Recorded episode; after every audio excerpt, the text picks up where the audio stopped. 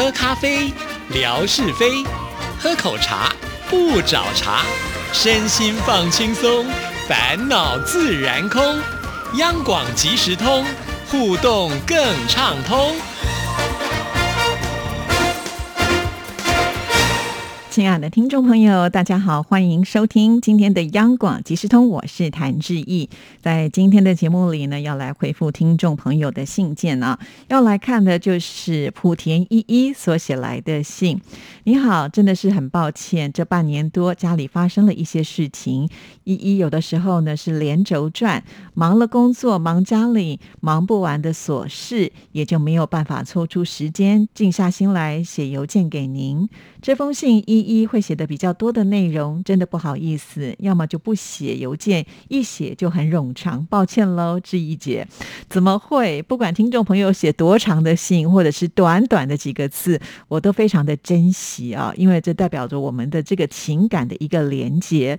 每一个人都会有自己忙的事情，可是呢，你心里面还惦着志毅，我就觉得非常的感动了。所以很谢谢依依写这封信来，我们继续看这封信。距离依依上一次给您写信去已经是半年多的时间了。晨晨，晨晨呢，也就是依依的女儿啊，从三年级已经度过到了四年级，有很多不适应，成绩也不稳定，需要我多加以辅导。从去年七月底开始，晨晨的奶奶身体也不太好，从去年暑假每个月都要到上海进行治疗。三月十五号的这一次去上海治疗，晨晨的爷爷和奶奶坐了滴滴车的司机确诊了。三月十七号，晨晨的爷爷奶奶就从上海搭乘动车回到了莆田。可是三月十八号就接到了上海疾控中心来电，被告知他们两个是密接。密接呢，就是密切接触者。好，不过呢，还好他们两个从三月十七号下午三点多抵达家中之后就没有出门了。所以这一次的密切接触只有我们三个人，也就是晨晨的爸爸、晨晨还有我。在三月十八号晚上八点多的时候，上海疾控中心就来电，并且告知晨晨的爷爷，我们全家都要被当地社区控制，也就是去隔离。三月十八号的晚上十点多的时候，社区热忱的工作人员上门给我们全家五口人做了核酸检测。之后呢，街道也来电说，大概半夜的时候会在我们全家去隔离。于是我们就一直在收拾衣物和晨晨的学习书本、文具等等。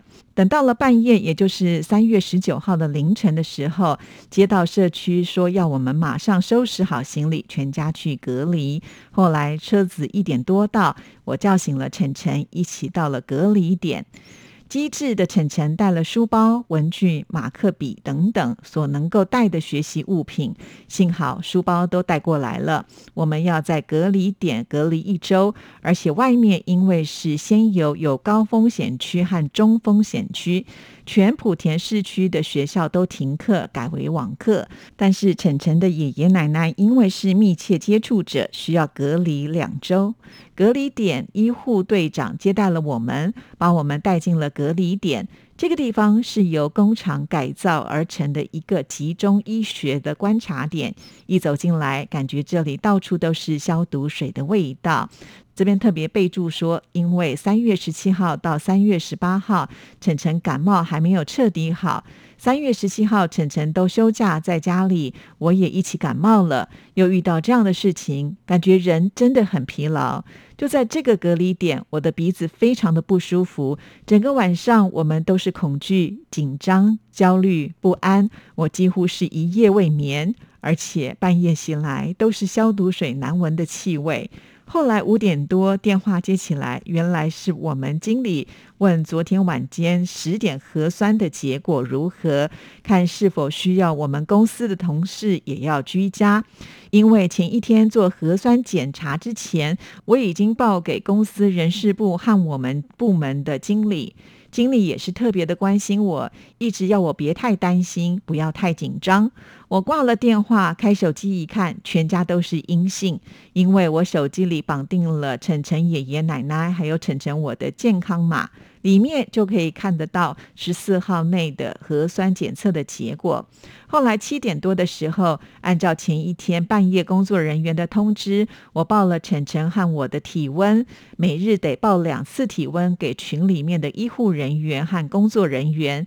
这边的工作人员都非常的细致。我们抵达后，给我们扫了二维码，进入到隔离点的群，而且交代我们有任何的物资和生活的需求，都在里面报备。他们会第一时间到我们的房间给予物资和帮忙等等。第二天气温突然骤降到十一到十三度，而且还下起了雨。我们来的时候是二十四到二十七度，也只有带了春秋的外套，幸好还各带了一件毛衣。可是因为住宿简陋，母女两个人又着凉，又都加重了感冒。这边的工作人员非常的担心，要我们报备。由他们去采购感冒药和咳嗽药物送上门，我们不可私自采购，无法出门。而且手机 App 的美团和饿了么也不允许采购感冒药和咳嗽药品。后来隔离点医护队长第三天来到我们的房间，给晨晨检查了喉咙，看具体的原因。我也将此前两次带晨晨去医院的手机里的结算清单、详细的病例展示给队长看。队长说喉咙还是很红，后来马上给我们配了药。第四天药物送到房间来，后来第六天我们的感冒才逐渐好。而我他们买了一些药物给我，也很快的感冒就得到了缓解，只是还有一些咳嗽。其实医护和工作人员都很害怕我们生病，尤其是咳嗽，于是我们也只好喝水、吃饭。好好的克服，希望感冒能够赶快好起来。其实集中隔离点除了住宿比较差，伙食真的比较好，营养均衡，有鱼有肉，也有清淡的蔬菜。所以即使在这里是很压抑的，心情烦躁的，所看到的一日三餐很准时的送来，而且他们也都会对我们热情的解答疑难杂症，心情也就稍微的释怀了。等一一得空，会接下去继续和大家说隔离居家的事情。今天就先聊到这儿，祝安好。好的，看了一一的这封信呢，其实我真的跟着。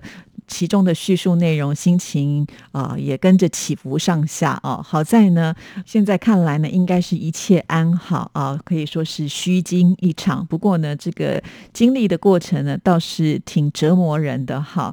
面对病毒，其实每一个人都变得很渺小哈。呃，就变成说，不管你以前是多么强壮的人，你是一个多么厉害、多么有体力的人呢，但是可能还不会不如一个有免疫力的人呢。说起来啊，就。就是呃，晨晨的爷爷奶奶年纪大了啊，呃，有接触到的确诊者，确实会让人特别特别的担心啊。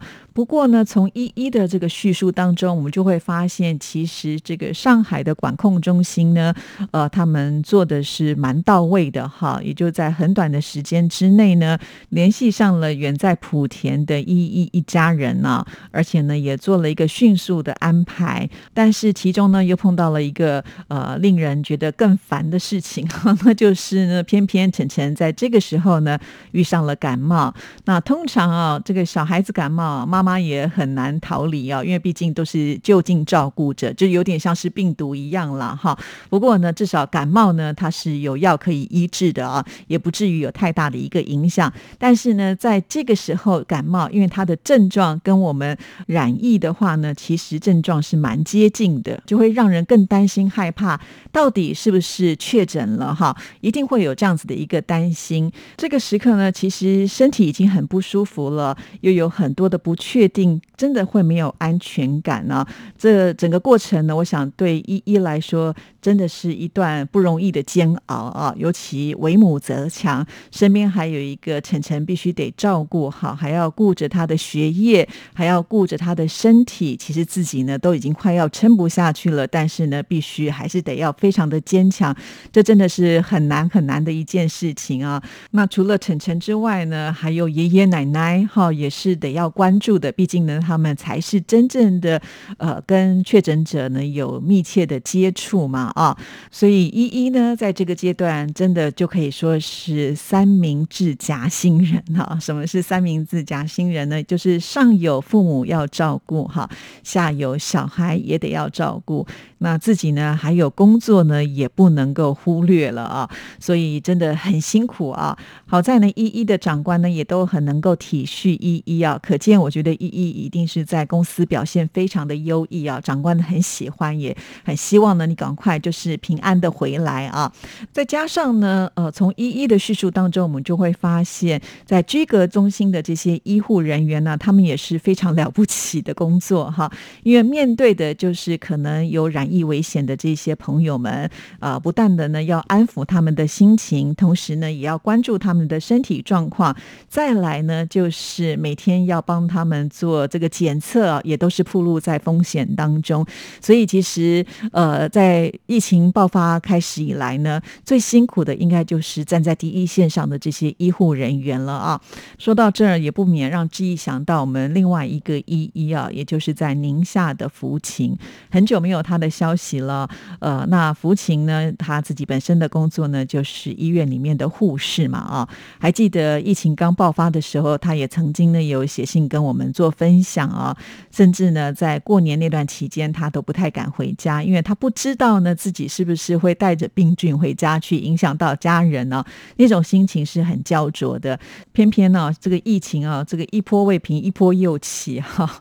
到目前为止，好像我们都还看不到这个尽头啊，真是很让人伤脑筋的。大家都不能够很自由自在、随心所欲的生活，真的好困扰哦。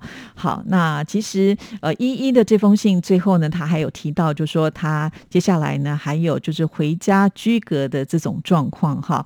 这封信呢，倒也让志毅呢也很想了解啊，就是现在呃，在各个国家面对疫情，因为很多人必须被隔离，或者是很多人染疫了之后，呃，他必须要这个健健康之后呢，才能够重回到他的生活嘛啊。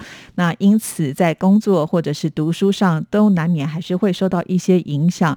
比方说，呃，在这个被隔离的这段期间，呃，不能去公司上班，是可以用远距的方式来上班，还是呢，非得请假啊？那或者是呢，确诊者因为他已经不舒服啦，那就没有办法上班。那这样子的话，呃，请假之后是不是得要扣薪水？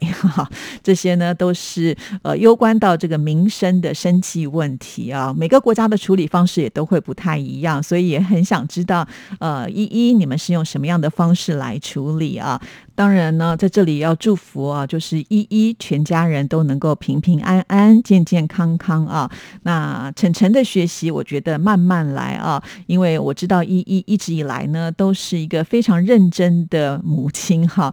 那但是真的还是要。以照顾自己身体为优先呢，因为唯有健康的妈妈才有办法好好的去照顾全家人啊，所以你要先照顾自己哦，一定要均衡的营养、适当的运动，然后呢，呃，有这个充足的睡眠呢，才能增强。抵抗力，这是希望每一位听众朋友都能够做到的啊。那我知道呢，在收音机旁也有一些听众朋友呢，可能受到封城的影响，必须居隔之类的哈。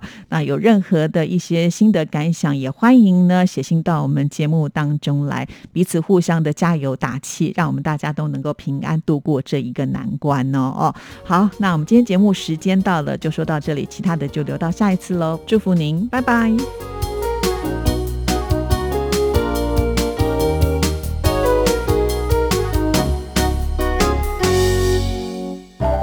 儿子，等一下陪我去一趟邮局。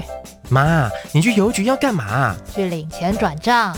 哦，不用这么麻烦啦，转账不需要临柜哦。嗯，这怎么可能？不去怎么提钱啊？行动邮局 App 通通都能搞定啊！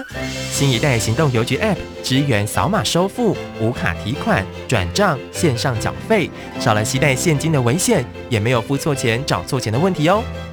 这听起来还不错哎，是啊。有了它，线上转账缴费省时又方便，你就不用再去领钱缴费那么麻烦了哦。对了，如果你要去邮局，据点预约功能还能够帮你排队先抽号码牌哦。哎呀，真的很方便哎。那我们现在就去邮局办理申请。哎呦，不用啦，用金融卡搭配读卡机就能够在家申请喽。现在我们就上邮局的官网查查吧。以上广告由中华邮政提供。